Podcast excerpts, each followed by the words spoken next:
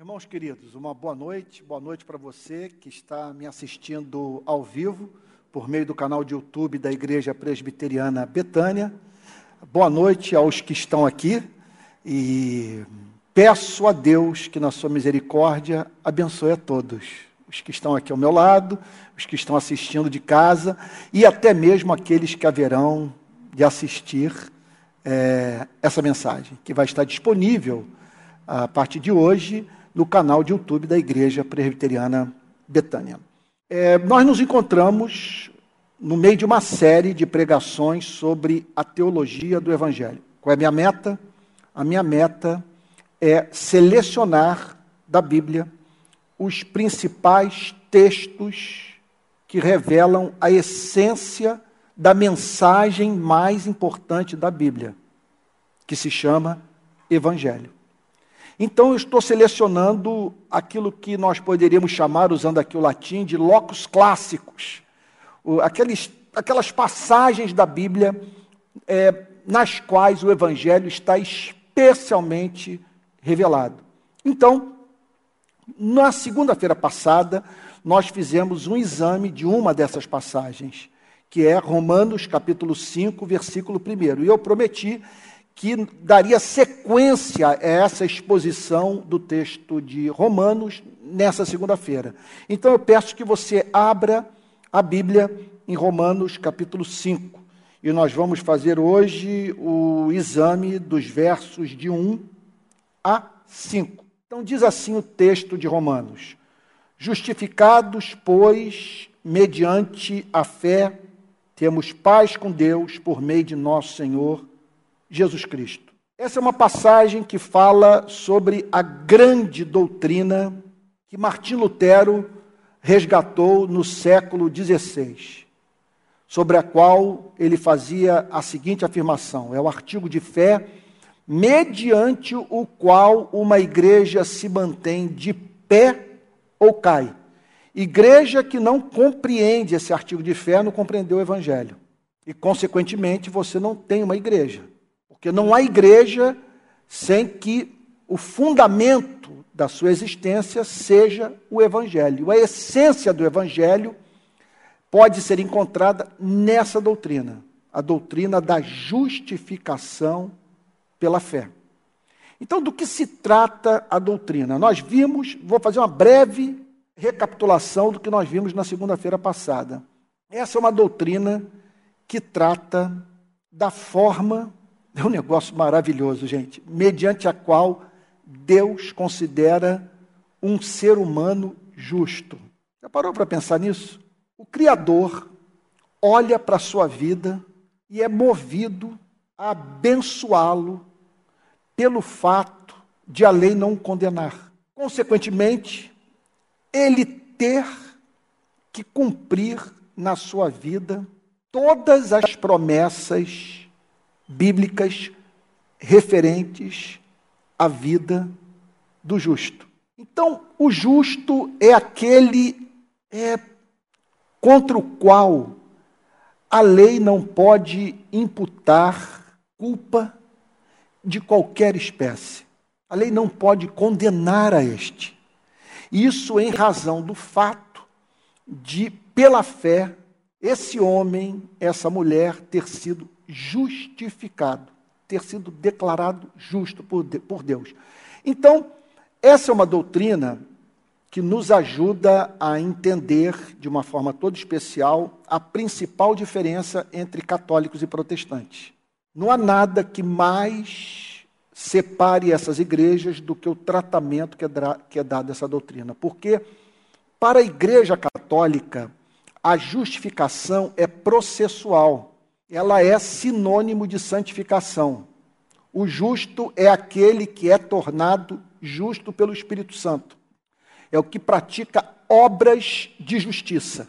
O que Lutero entendeu é que, se esse é o conceito da doutrina, a situação do homem, a situação da mulher, é completamente desesperadora. Porque nós nunca saberemos o quanto de obras de justiça praticamos a fim de nos considerarmos justos aos olhos de Deus. É uma angústia que não tem fim.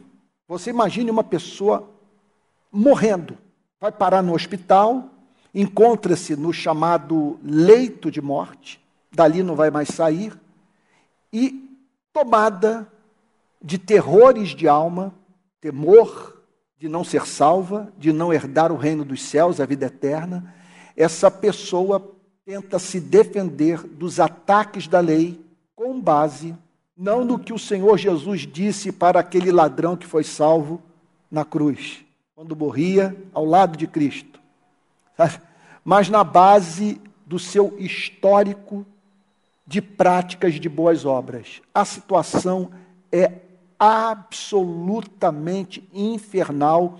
Não há como sossegarmos a nossa consciência se essa justificação depende do nosso desempenho, da nossa performance, do trabalho duro de nós humanos.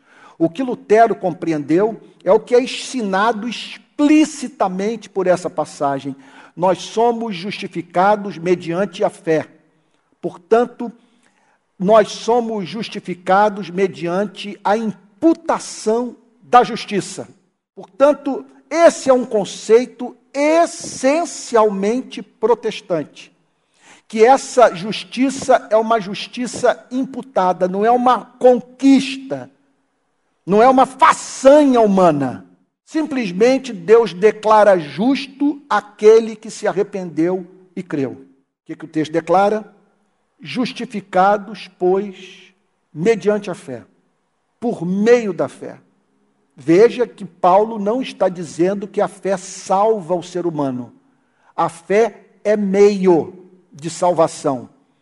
Não, eu, eu não acredito que haja passagem que mais nos ajude a entender o ponto do que quando nosso próprio, aquela na, que nos apresenta o nosso próprio Salvador declarando que a salvação se dá mediante comer da sua carne e beber do seu sangue.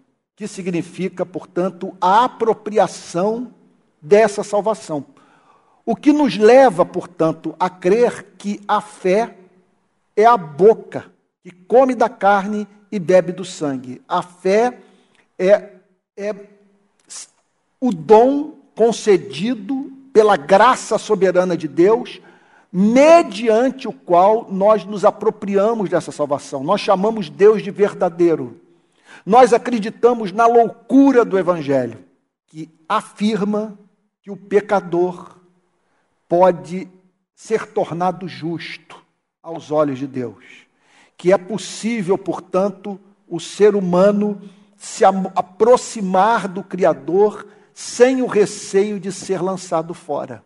Porque na cruz, Deus tratou do maior problema da humanidade e, de certa forma, eu digo com grande temor, um problema do próprio Deus, porque como um Deus santo pode lidar com o pecador e o abençoar e manter comunhão com ele e manifestar em sua vida o seu amor sem que isso milite contra a glória da sua santidade a majestade da sua justiça.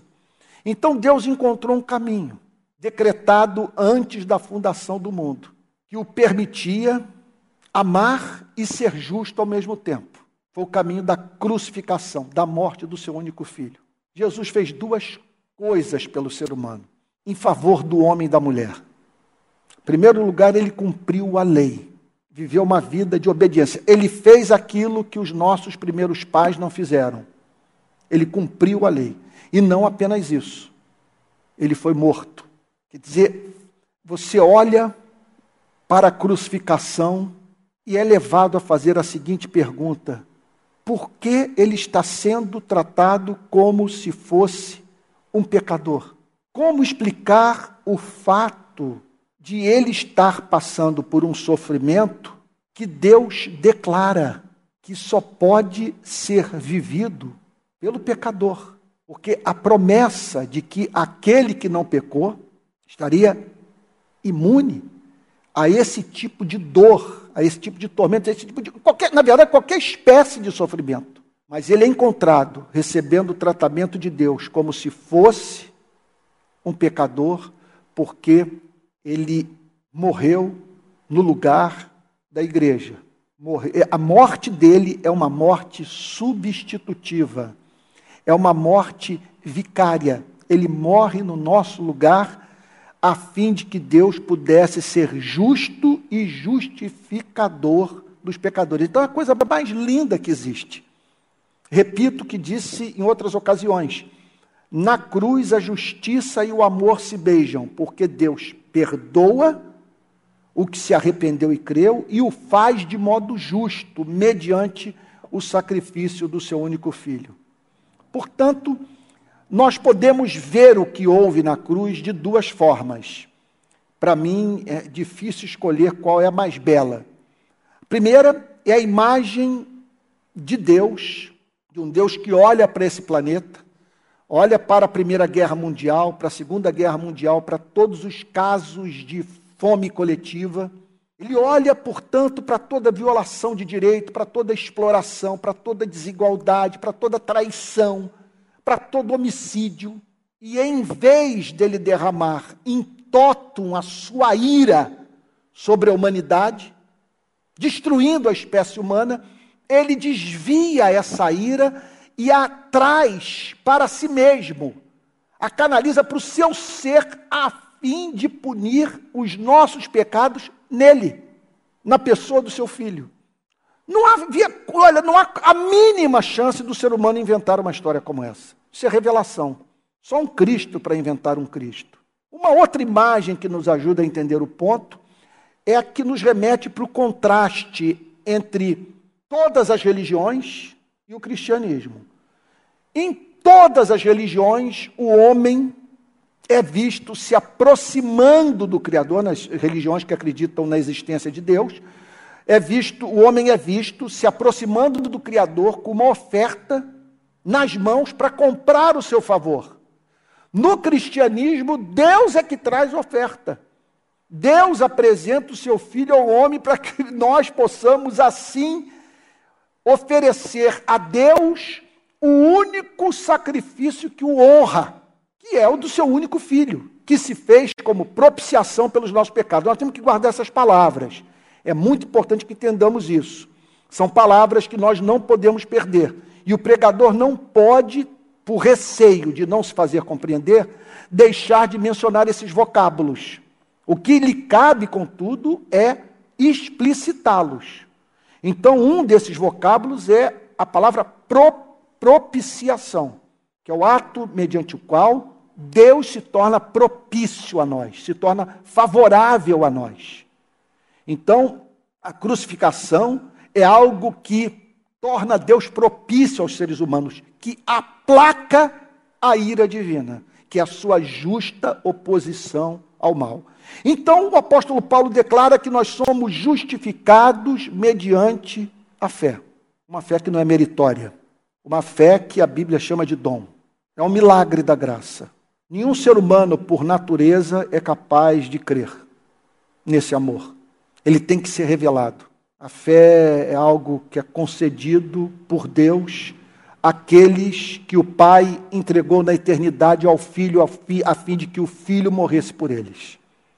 E o apóstolo Paulo declara que, justificados, pois, mediante a fé, temos paz com Deus. Essa, essa, é, é esse é o principal fruto da justificação pela fé. A consequência mais imediata, a maior bem-aventurança Justificados, pois, mediante a fé, temos paz com Deus. Qual é o sentido de termos paz com Deus? O que o apóstolo Paulo está pressupondo é que havia um conflito, havia uma guerra, havia uma divisão. Deus era inimigo nosso, no sentido de que ele fazia oposição a nós. Vamos, por favor, entender o ponto definitivamente.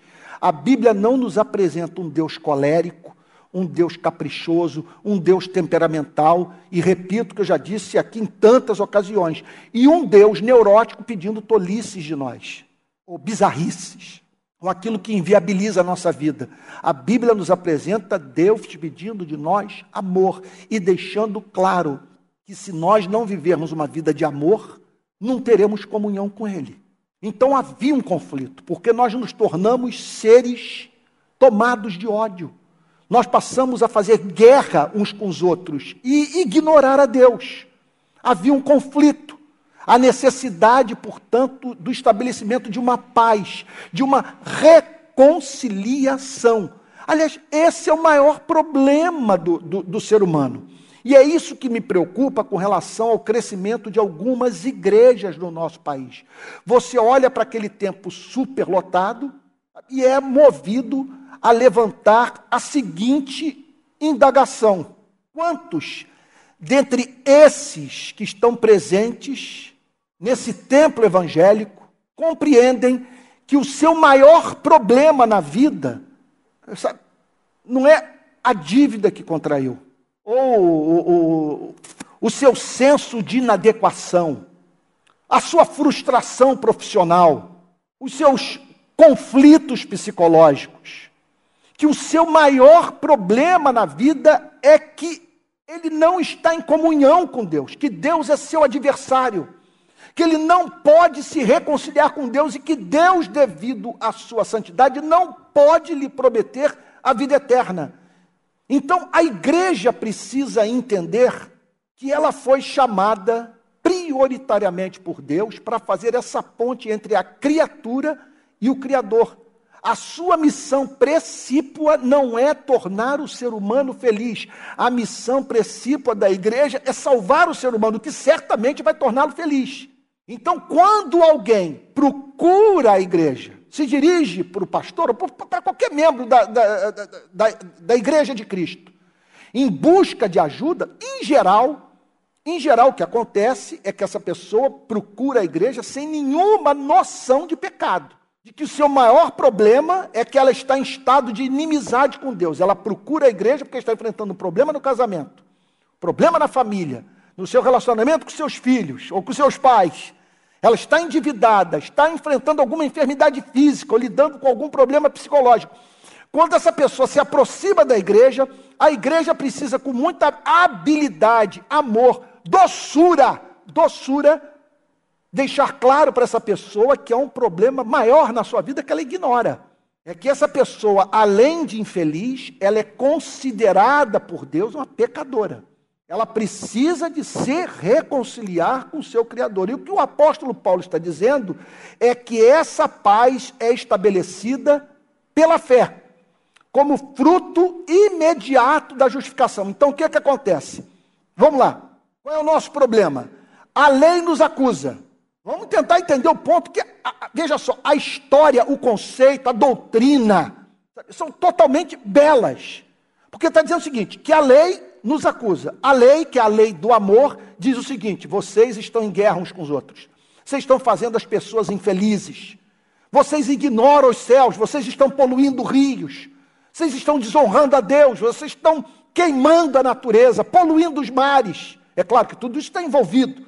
Mas a questão essencial, essencial é a relação do homem com seu Criador e a relação do homem com o seu próximo. Então lá está a lei.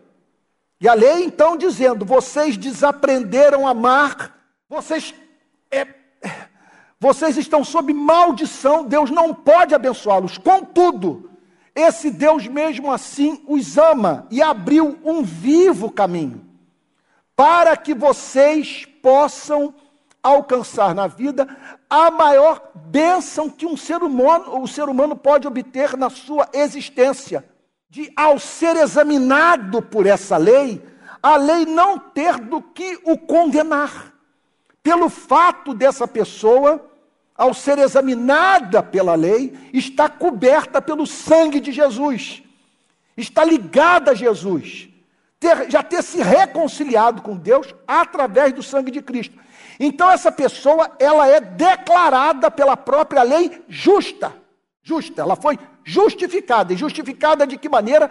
Pela fé. Como consequência dessa justificação, essa pessoa tem paz com Deus. Essa paz aqui não é uma paz subjetiva. Paulo não está falando aqui daquela paz de Deus em nós. Embora, claro, isso esteja envolvido.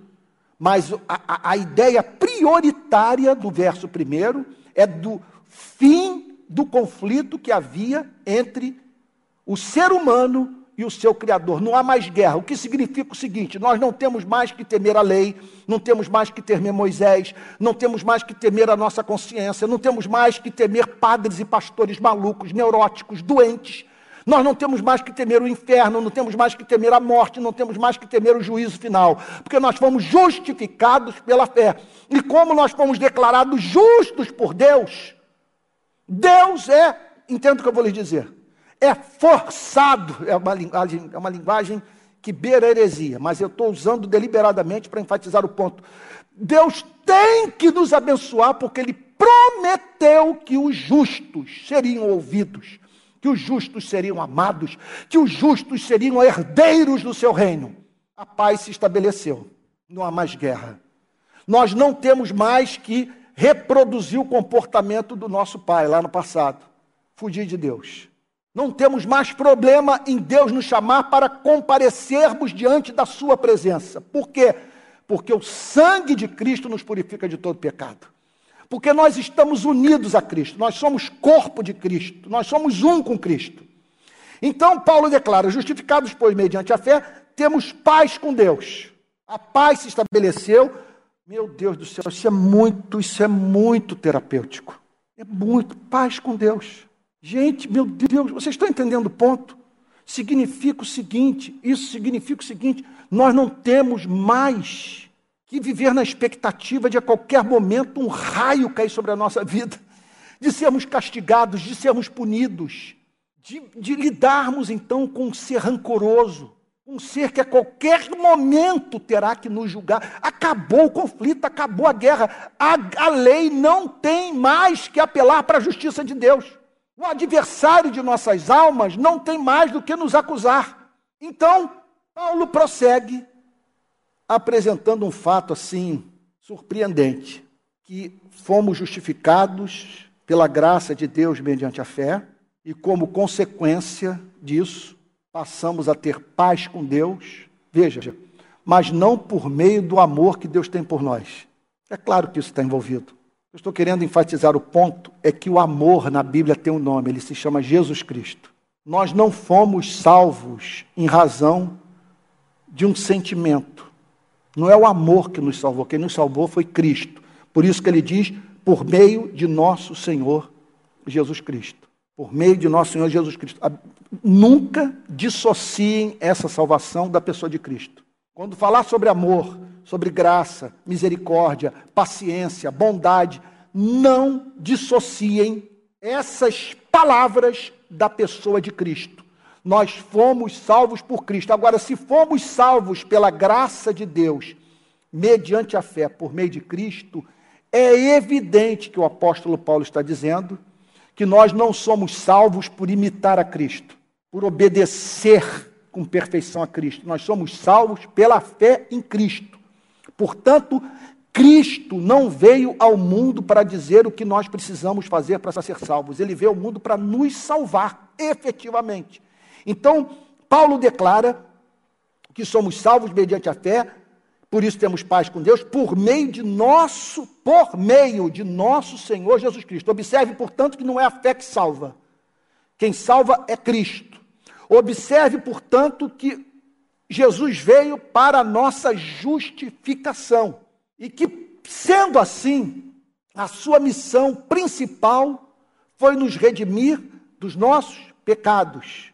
E ele nos redimiu dos nossos pecados mediante a sua morte. Justificados, pois, mediante a fé, temos paz com Deus por meio de nosso Senhor Jesus Cristo.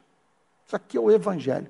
Olha, se tirarmos esse verso primeiro da vida da igreja, de Romanos capítulo 5, isso aqui vira um inferno. Escute o que eu estou lhes dizendo. Se tirarmos Romanos capítulo 5, verso primeiro das nossas vidas, o pior lugar para nós frequentarmos no mundo é justamente esse aqui.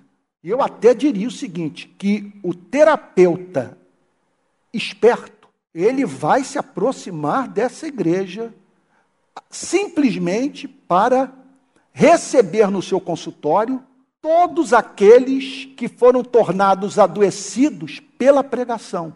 Porque não há nada que mais faça o ser humano enlouquecer, adoecer, se tornar neurótico, do que a proclamação da lei, sem a mediação do evangelho.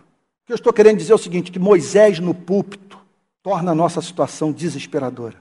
Tudo muda quando entendemos esse versículo. Tudo. Tudo. Nossa relação com a igreja. Isso, isso, olha, uma vez que nós tenhamos compreendido esse ponto, todas as áreas da nossa vida são afetadas. Nada escapa. Nada, nada, nada escapa. Justificados, pois, mediante a fé, temos paz com Deus por meio de nosso Senhor Jesus Cristo. Deixa eu dar um exemplo. Meu Deus do céu. Pense na reforma protestante. Pense no, naquele enviado do Vaticano que andava pela Alemanha vendendo indulgência e que dizia o seguinte: assim que a moeda bate no fundo do cofre, a alma é liberada do purgatório. Então Lutero se deparou com todo um sistema de punição, de recompensa, de absolvição, baseado no mérito humano. E com a igreja exercendo esse papel de mediadora. Como consequência disso, as orações pelos mortos, a extrema-unção, a venda de, indulgências, a confissão auricular. Que é a confissão auricular? Você só é perdoado se confessar os seus pecados ao clérigo. O conceito de pecado mortal, que há pecados que matam a graça. A ideia de que depois da morte você vai passar um período da sua vida num lugar de tormento, a fim de ser purgado dos pecados que não foram purificados em vida. E a pior consequência de todas, meu Deus, a pior consequência de todas é você ter Cristo como aquele que está contra você. Quando Lutero entendeu a doutrina e a proclamou, gente, as ideias têm suas consequências. Obviamente, as doutrinas têm suas consequências práticas. Quando ele pegou esse versículo e apresentou no início do século XVI para a sua audiência na Alemanha, as conclusões foram óbvias, foram imediatas, foram, na verdade, é seguinte, as pessoas foram movidas por raciocínio lógico a chegar a algumas conclusões. Se isso é verdade, qual é o sentido do purgatório? Se isso é verdade, por que, que eu tenho que procurar absolvição de um clérigo? Se isso é verdade, qual é o sentido da venda de indulgências? Se isso é verdade, por que, que eu tenho que dar o dinheiro à igreja ou minhas propriedades, os meus bens para ser salvo?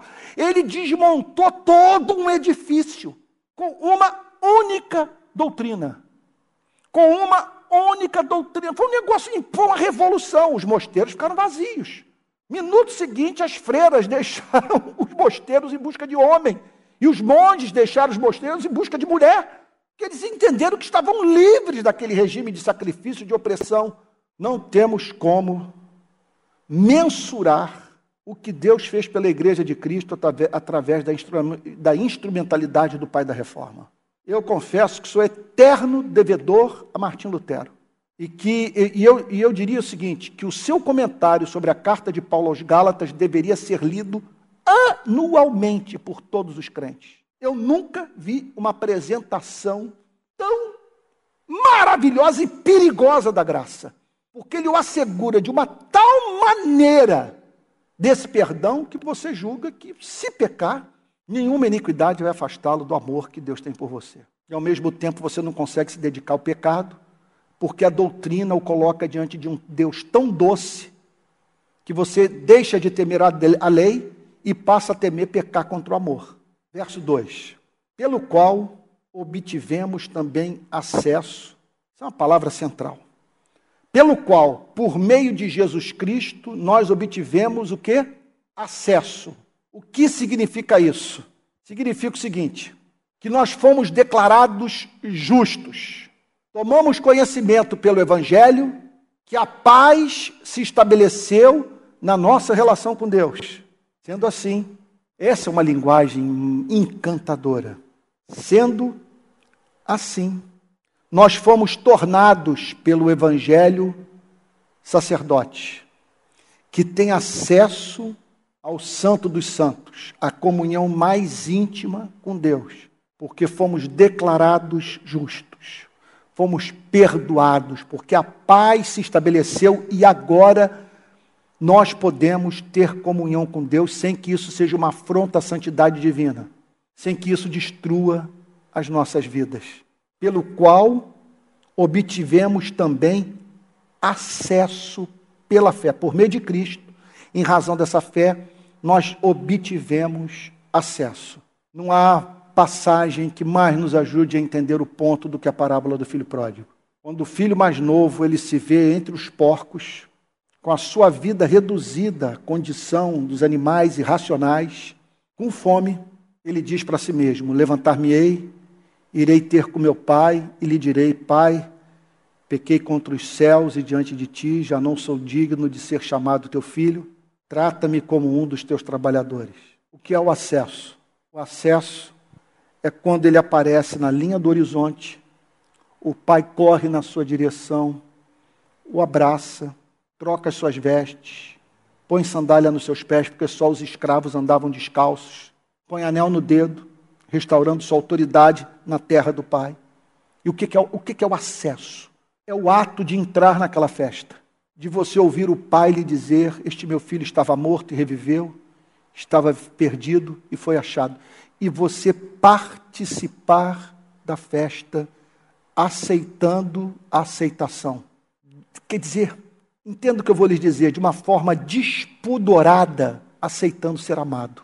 Esse é o acesso. Acesso significa o seguinte: que hoje eu posso, em razão do véu que foi rasgado, entrar em comunhão com Ele debaixo do chuveiro na minha casa, no meu quarto, quando me ajoelho ao lado da cama, andando nas ruas, ou quando dou mergulho na praia de Tapatiara, eu tenho acesso.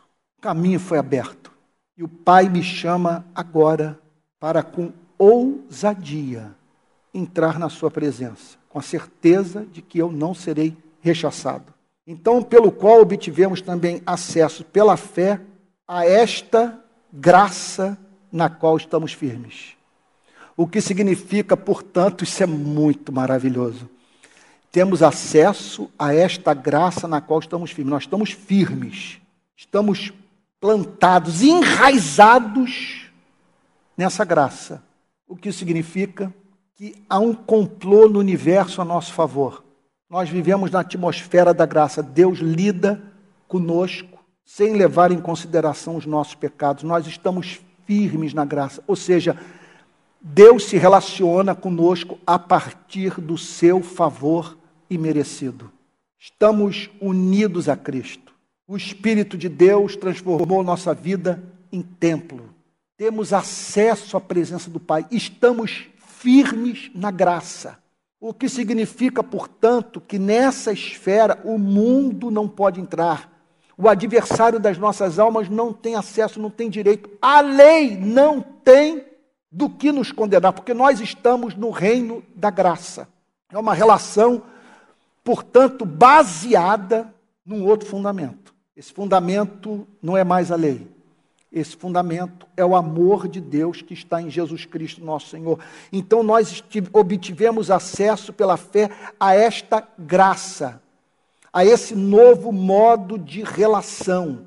Passamos a viver nesse outro país, passamos. É difícil você encontrar linguagem, metáfora, porque viu um mundo de informação na cabeça. Vamos pensar numa outra coisa, é, uma, é um outro status no cosmos. É uma outra posição que nós ocupamos no universo. Somos filhos e filhas de Deus. Vivemos, portanto, no mundo da graça. Então, pela fé, obtivemos também acesso a esta graça na qual estamos firmes.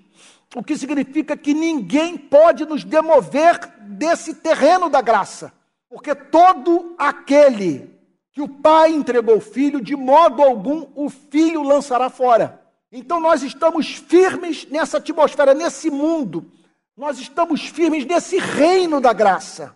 E nos gloriamos, e aqui eu concluo, e nos gloriamos na esperança da glória de Deus. Vamos lá, vamos tentar entender.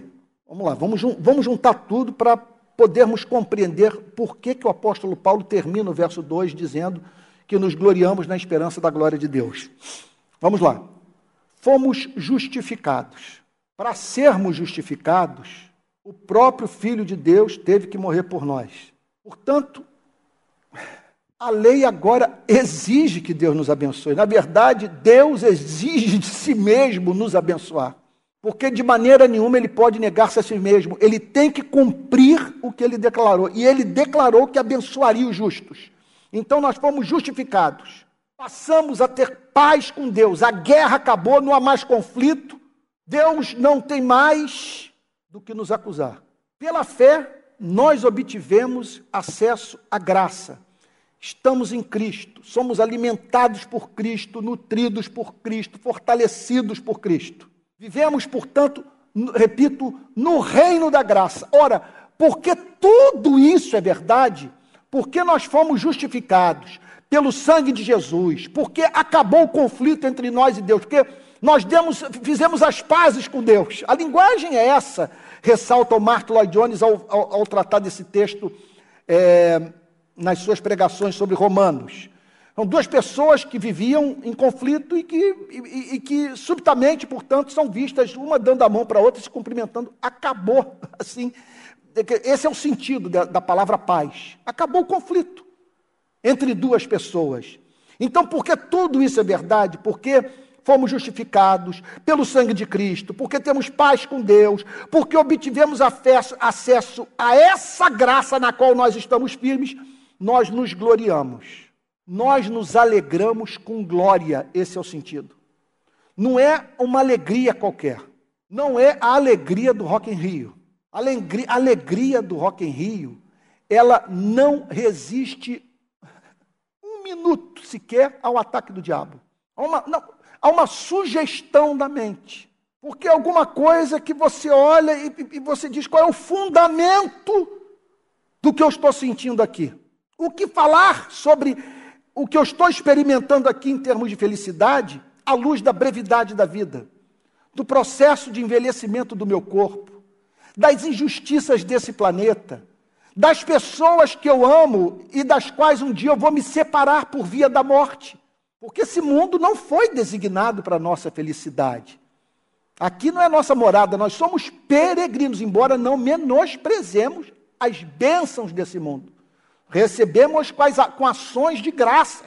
Comemos o pão e sentimos o sabor porque nós temos alguém no universo para quem nós podemos dizer muito obrigado. Agora, essa alegria que o apóstolo Paulo fala é uma alegria gloriosa, é uma, é uma alegria capaz de fazer contraponto a todas as sugestões do inferno de desespero a todas as vozes do desespero. É uma alegria gloriosa. E o que a caracteriza? Nós nos gloriamos na esperança da glória de Deus. Porque fomos justificados, porque fomos perdoados, porque nos reconciliamos com Deus, porque estamos no mundo da graça, no país da graça, porque esse é o nosso status no universo de filhos e filhas perdoados por Deus, nós somos tomados da mais profunda alegria. Por que da mais profunda alegria? Porque alguém que é tão amado por Deus assim, alguém que teve acesso a, a tamanhos privilégios, jamais vai perder o seu ser, jamais voltará ao estado de poeira cósmica, jamais perderá sua personalidade essa pessoa haverá de ser eternamente amada por Deus. E porque essa pessoa foi justificada, porque essa pessoa foi perdoada, porque ela vive no mundo da graça, porque ela está ligada a Jesus Cristo, porque o sacrifício de Cristo foi muito custoso para o pai, foi muito custoso para o filho, porque uma gota desse sangue é de valor incomensurável, incalculável. Por isso tudo, o crente se gloria na esperança da glória de Deus. Ele tem uma esperança. Tudo que ele viveu, tudo que ele representa para Deus, o faz ter algumas expectativas com relação ao futuro. Qual é a grande expectativa do justificado? É um dia ele poder contemplar a glória de Deus. E nos gloriamos na glória de Deus. na beleza de Deus, na manifestação do ser de Deus. Participaremos dessa glória e contemplaremos a glória. Nós contemplaremos a beleza e seremos belos. Meu Deus. Eu me lembro quando fui a Paris pela primeira vez.